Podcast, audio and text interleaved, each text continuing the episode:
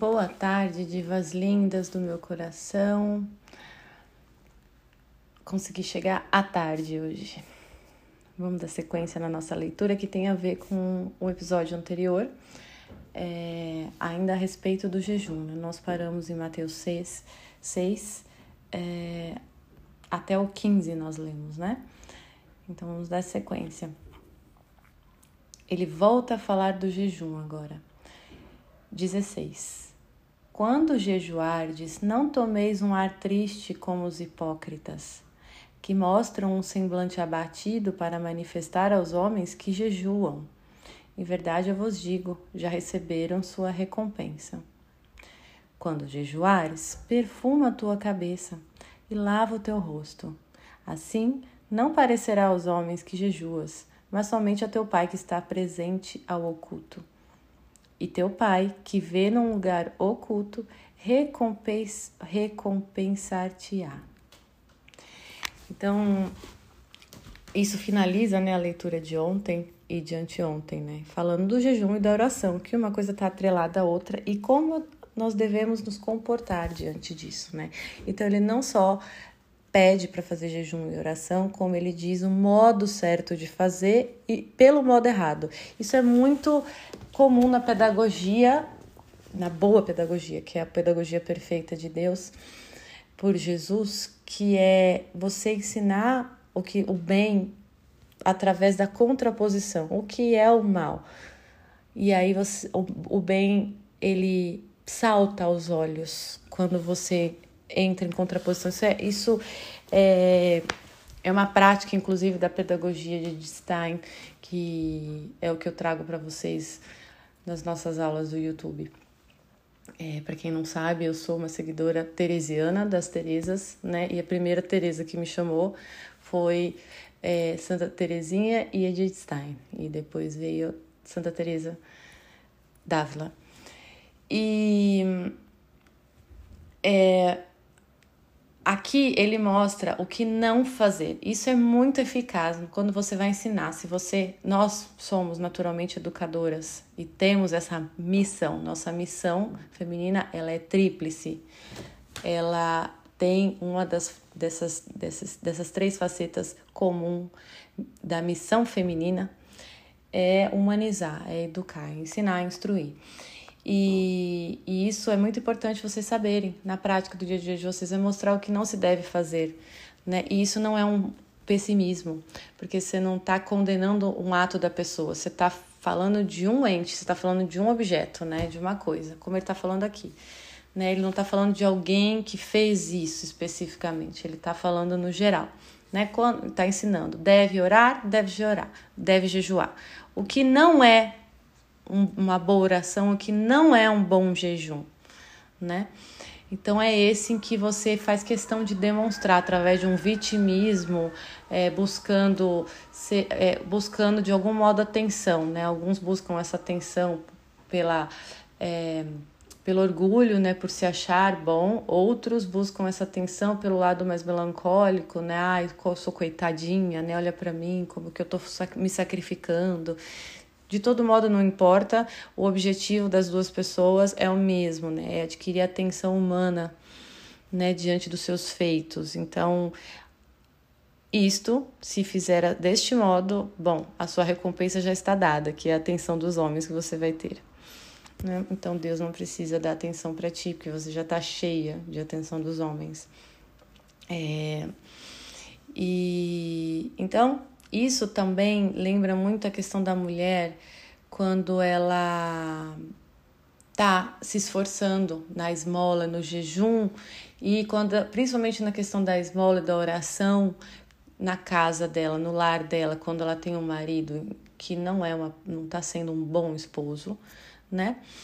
É, e ela está sofrendo com certas injustiças, coisas que não são legais na, no seu próprio lar, no seu próprio seio familiar, seja pelos familiares em volta, seja pelo próprio marido, pelos filhos, né? Ou por ela mesma, né? É, o ponto é que a mulher é, é convocada a se perfumar, se embelezar e não demonstrar que está desgastada, que está cansada, que está triste. Isso deixa muita mulher de cabelo em pé indignada, fala que absurdo, né? Não é justo. O homem pode, a gente não. Bem, não é que o homem pode, não é isso. Ninguém diz que o homem pode fazer isso, muito pelo contrário. O homem ele tem uma gravidade e uma vida interior mais rasa, então nem toca tanto ele as coisas profundas. Então não é nem que ele pode ou não pode, é que não toca, né? Ele é muito prático, objetivo, é tudo muito concreto na vida do homem, né? E ele começa a ganhar uma dimensão mais subjetiva conforme a mulher vai demonstrando esse caminho. Então não é uma questão, ah, é justo com a mulher, que o homem pode. Não, não, na verdade nem acontece isso com ele. Ele não tem esse problema, vamos dizer assim. Na, essencialmente, é, na, ele não tem esse problema. A gente que sente tudo com muita delicadeza, com muita profundidade. Né? Isso é, faz parte da essência da mulher. Tudo que nos toca, toca profundamente tudo que toca o homem toca superficialmente. Para aprofundar, ele necessita da ajuda da mulher. Assim como para a mulher entender um mundo mais objetificado, um padrão de comportamento, uma lógica, alguma coisa assim, ela e não misturar com o ser pessoal, ter dó do, daquele, daquele funcionário, é, se deixar levar pela historinha do, do outro funcionário, entendeu? É difícil também para a mulher. Ela precisa da ajuda do homem nesse ponto, né? Então, um ajuda o outro na complementariedade e um necessita do outro para transcender. Lembra que eu falei ontem que tudo é três? Então, quando a gente vive uma vida dual, meramente dual, né? A gente entra numa disputa horizontal, porque os dois estão no mesmo horizonte, então entra uma disputa mesmo, quem é melhor, né? Agora, quando você coloca Cristo no meio, né? É, isto significa na prática, quando você obedece os seus mandamentos, você está colocando ele na sua vida de modo prático, tá? Quando você obedece tudo isso que a gente está falando aqui, então você transcende, você sai do âmbito horizontal da disputa, né? E quem é melhor, e vai para uma outra qualidade de vida, uma outra qualidade de ser, uma outra qualidade existencial. Né? Então aqui convoca muito a mulher, quando jejuares, perfuma a tua cabeça e lava teu rosto. Né? Isso também é para os homens, tá? Só que especificamente é, como conversa, esse versículo conversa com a mulher, né? Perfuma a cabeça e lava o teu rosto, né? Os homens eram coisas que eles não faziam habitualmente, o homem sempre cardido, você vê, né, na época do medievo, e a mulher não, né? É, porque o encardido do homem mostrava que ele era um homem, né? Viril, que trabalhava, que lutava e tal. Já na mulher, não. Uh, então, então é isso. Seguindo, vamos continuar lendo. Não ajunteis para vós tesouros na terra, onde a ferrugem e as traças corroem, onde os ladrões furtam e roubam. Ajuntai para vós tesouros no céu, onde não os consomem nem as traças nem a ferrugem, e os ladrões não furtam nem roubam. Porque onde está o teu tesouro, lá também está o teu coração. Gente, isso aqui é fundamental. Não esquecer. Toda vez que a gente tem vontade de juntar bens materiais, né? Quantas mulheres, né, não compra roupa por né, por compulsão, porque o outro tem, para pertencer, e nunca usou e fica lá no armário. E é impressionante como aquilo lá que nunca usou não se conserva, mas se desgasta, né? Começa a ter bolor, a desfarelar, não é, não é assim? É impressionante, né? Você fala, se eu tô guardado, tá guardado, não tô usando, por que que tá, por que que tá acontecendo isso, né? Você vê que não é o ponto nem de usar ou não, mas a coisa se corrompe mesmo, é tudo, toda a matéria já nasce com contagem regressiva, né, digamos assim. É, e o nosso corpo também. Então, não adianta querer juntar essas coisas, é importante lembrar isso. Então, novamente, eu quero chamar a atenção para a pedagogia aqui, de ensinar o que não se deve fazer, né? Para entender o que é importante. Se ele falasse diretamente para juntar tesouros no céu, ia ficar muito abstrato, ia ficar pouco concreto para a gente entender. Né? Então, primeiro ele fala do que a gente concretamente costuma fazer. A nossa natureza tende a acumular bens materiais, a querer um monte de livro, um monte de roupa, um monte de coisa, a querer acumular bens, né, e desejar estes bens, né, os que não têm ainda, né, e isso é não acaba nunca, porque a indústria está aí, né? E então ele entra com um troço que não deve fazer, que geralmente é o que a gente faz.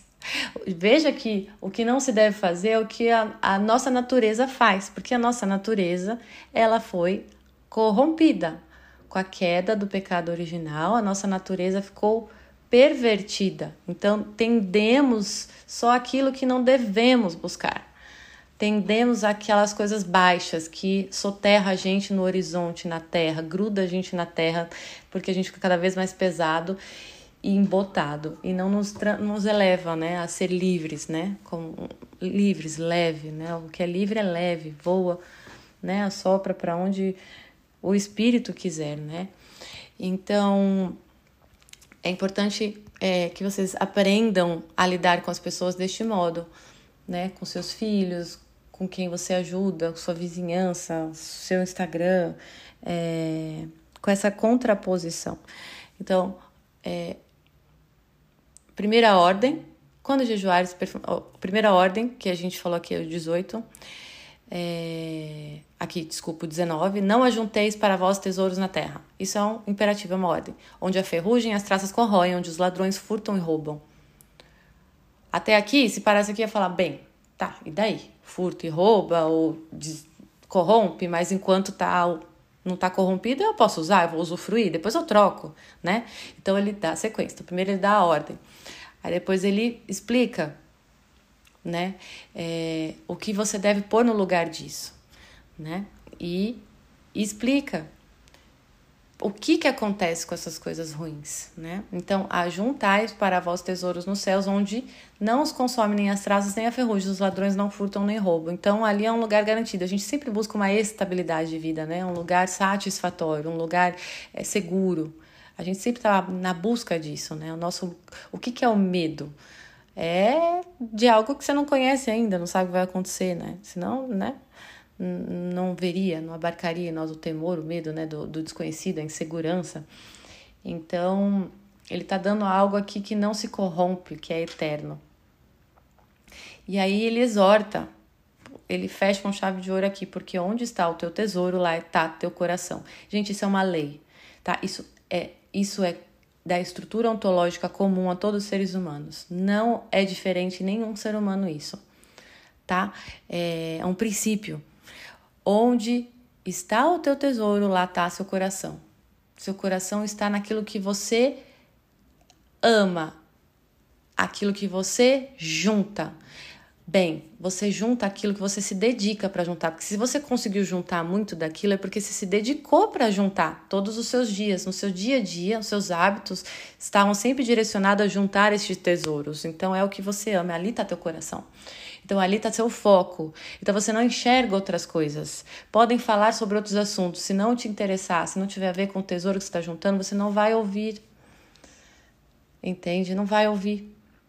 Por isso que o sofrimento existe na nossa vida, é necessário, é pedagógico, porque só o sofrimento faz a gente ouvir outras coisas, além daquilo que a gente está juntando, além dos nossos tesouros que a gente decidiu, que a gente escolheu e está juntando em nosso coração.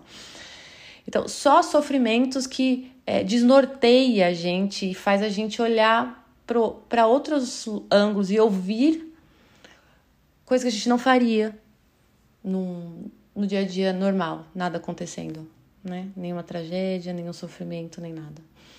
Tá certo? Então, o sofrimento ele é pedagógico, ele é necessário para a gente chegar até Deus. Não é um castigo, Entendam? É importante entender isso, porque é uma perversão que Satanás faz na cabeça das pessoas em relação a tudo que acontece, falando que é tudo injusto, que tudo é um mal. Não existe mal ontológico, gente. Tudo é bom, tudo porque tudo foi Deus que fez. Nada criado foi feito por outro Deus, não existe. Só existe um Deus. Então, e ele é Deus bom, eu sumo bem. Então, tudo que parte dele é bom. Então, se acontece injustiça, se tem sofrimento, se tem as coisas, nós causamos com a nossa parte livre e nós precisamos. O sofrimento, aquele sofrimento de Jó, por exemplo, né, foi necessário, entende? Foi necessário. Ele usou Jó para mostrar para Satanás que há sim homens dignos e que há sim esperança. E que Deus está segurando ainda a terra e os seus, suas criaturas humanas, porque há, se houver uma pessoa que é fiel a Deus, ele estará lá, ele não vai desistir desta alma. E ali estava Jó. Então, na, quem olha o sofrimento de Jó fala que, nossa, que horror, que absurdo, né? Mas esse é o olhar humano. Agora, se olha com os olhos divinos, gente, Deus, Jó foi agraciado, foi escolhido por Deus, Deus confiou nele, falou: Eu confio neste ser humano e eu vou te provar, Satanás, que ele é, ele é filho meu, ele é fiel. Então veja como ganha outra dimensão olhando pelo, pelo olhar divino a nossa vida, né? Como ganha uma dimensão mais universal, mais uno, né? É, isso é muito importante, tá bom? Então a gente continua amanhã, porque é uma parte muito linda também que fala sobre as nossas partes, né? Então a gente falou de jejum, oração, esmola e sobre os tesouros do seu coração tá? E amanhã a gente entra no 22, que nós vamos falar daquilo que eu falo sempre para vocês, do olho, né? Que eu falo para vocês, contemplem, aprendam a olhar os seus maridos, olhar o que tá à sua volta. Amanhã a gente fala sobre isso, tá bom? Um beijo apaixonante. Boa tarde, divas lindas do meu coração. Consegui chegar à tarde hoje. Vamos dar sequência na nossa leitura que tem a ver com o episódio anterior, é, ainda a respeito do jejum. Né? Nós paramos em Mateus 6, 6 é, até o 15 nós lemos, né? Então vamos dar sequência. Ele volta a falar do jejum agora. 16. Quando jejuardes, não tomeis um ar triste como os hipócritas que mostram um semblante abatido para manifestar aos homens que jejuam. Em verdade eu vos digo, já receberam sua recompensa. Quando jejuares, perfuma a tua cabeça e lava o teu rosto. Assim, não parecerá aos homens que jejuas, mas somente a teu Pai que está presente ao oculto.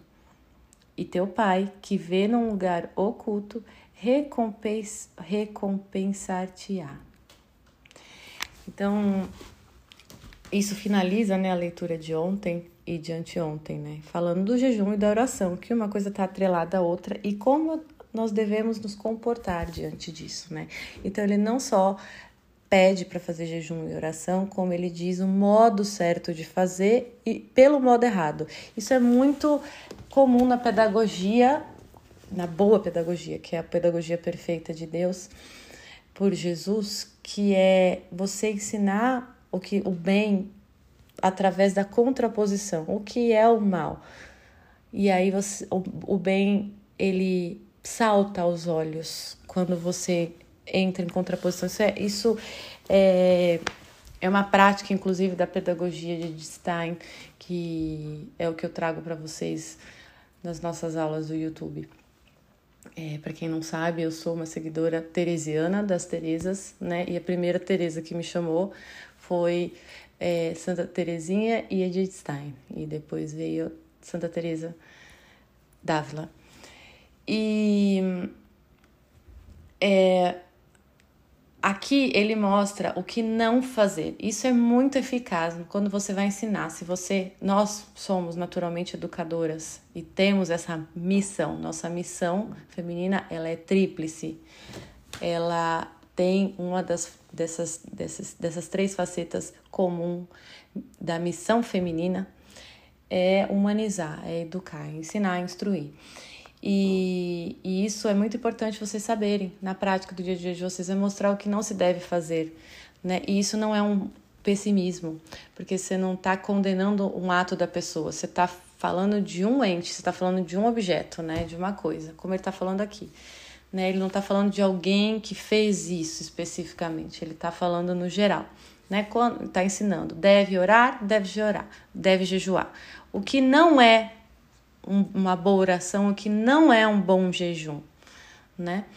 Então é esse em que você faz questão de demonstrar através de um vitimismo, é, buscando, ser, é, buscando de algum modo atenção, né? Alguns buscam essa atenção pela é, pelo orgulho, né, por se achar bom. Outros buscam essa atenção pelo lado mais melancólico, né? Ai, sou coitadinha, né? Olha para mim, como que eu tô me sacrificando. De todo modo, não importa, o objetivo das duas pessoas é o mesmo, né? É adquirir atenção humana, né, diante dos seus feitos. Então, isto, se fizer deste modo, bom, a sua recompensa já está dada, que é a atenção dos homens que você vai ter. Né? Então Deus não precisa dar atenção para ti, porque você já está cheia de atenção dos homens. É...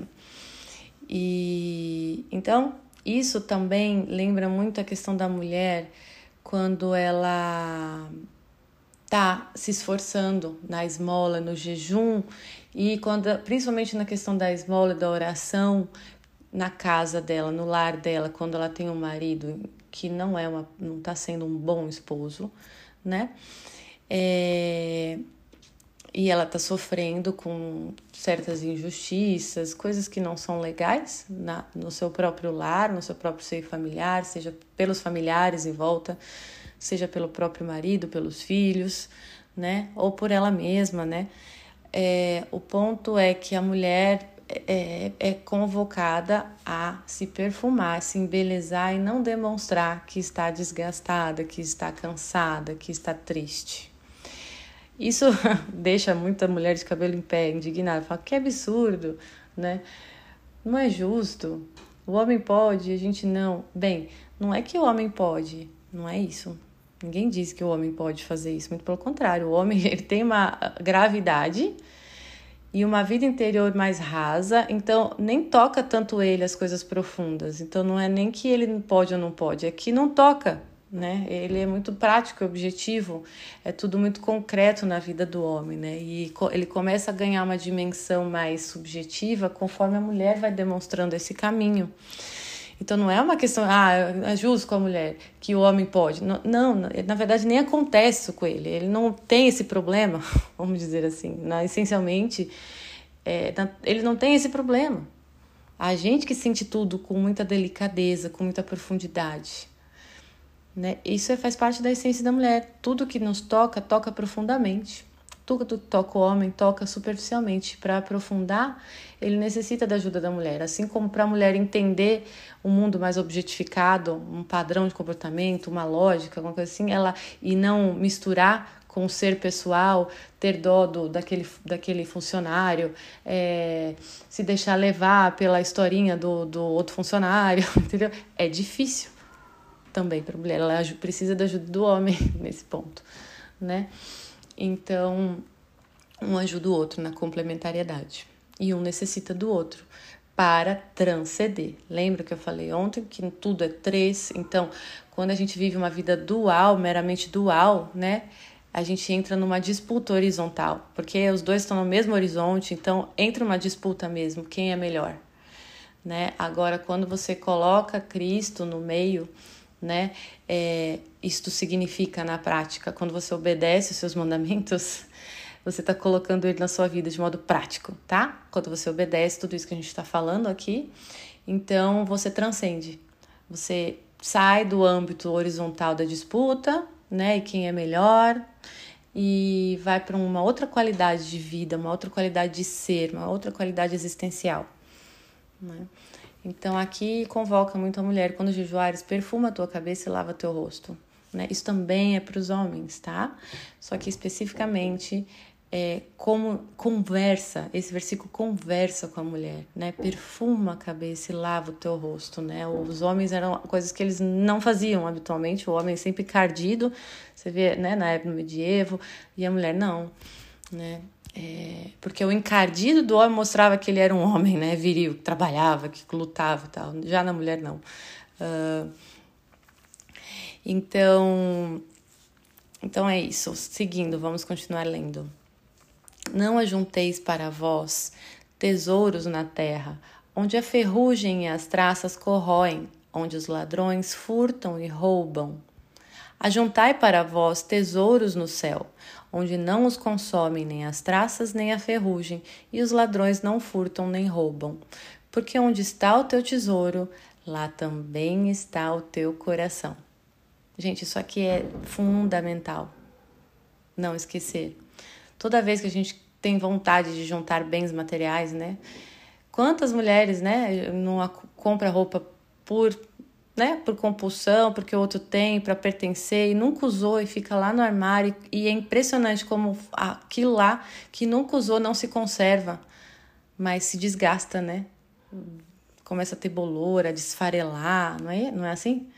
É impressionante, né? Você fala, se tô guardado, tá guardado, não tô usando, por que que tá, por que que tá acontecendo isso, né? Você vê que não é o ponto nem de usar ou não, mas a coisa se corrompe mesmo, é tudo, toda a matéria já nasce com contagem regressiva, né, digamos assim. É, e o nosso corpo também então, não adianta querer juntar essas coisas, é importante lembrar isso. Então, novamente, eu quero chamar atenção para a pedagogia aqui, de ensinar o que não se deve fazer, né? Para entender o que é importante. Se ele falasse diretamente para juntar tesouros no céu, ia ficar muito abstrato, ia ficar pouco concreto para a gente entender. Né? Então, primeiro ele fala do que a gente concretamente costuma fazer, a nossa natureza tende a acumular bens materiais, a querer um monte de livro, um monte de roupa, um monte de coisa, a querer acumular bens, né, e desejar estes bens, né, os que não têm ainda, né, e isso não acaba nunca, porque a indústria está aí, né, e então ele entra com um troço que não deve fazer, que geralmente é o que a gente faz. Veja que o que não se deve fazer é o que a, a nossa natureza faz, porque a nossa natureza ela foi corrompida. Com a queda do pecado original, a nossa natureza ficou pervertida. Então, tendemos só aquilo que não devemos buscar. Tendemos aquelas coisas baixas que soterra a gente no horizonte, na terra, gruda a gente na terra, porque a gente fica cada vez mais pesado e embotado e não nos, nos eleva, né, a ser livres, né, como livres, leve, né, o que é livre é leve, voa, né, assopra para onde o espírito quiser, né?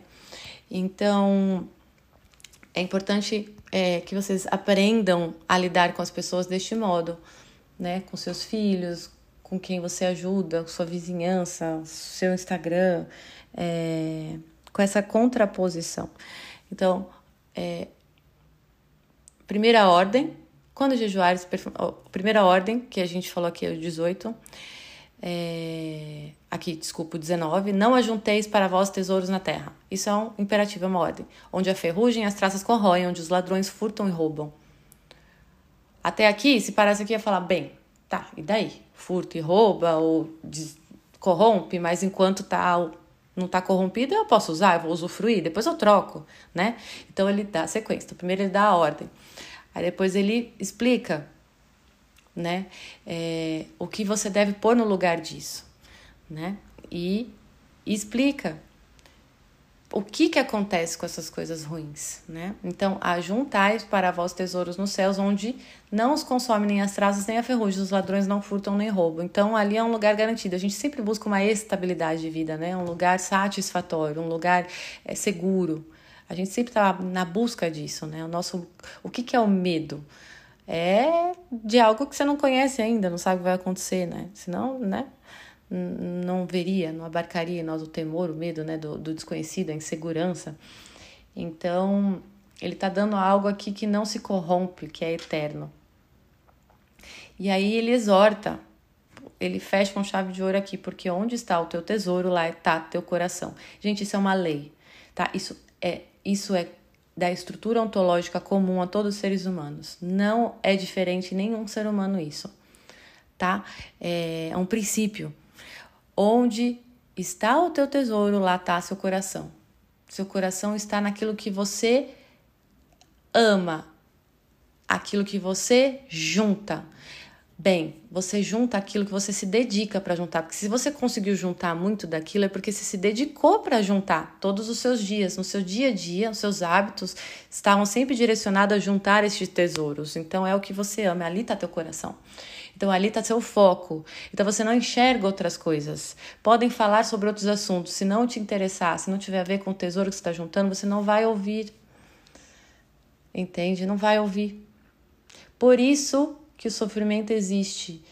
na nossa vida, é necessário, é pedagógico, porque só o sofrimento faz a gente ouvir outras coisas, além daquilo que a gente está juntando, além dos nossos tesouros que a gente decidiu, que a gente escolheu e está juntando em nosso coração.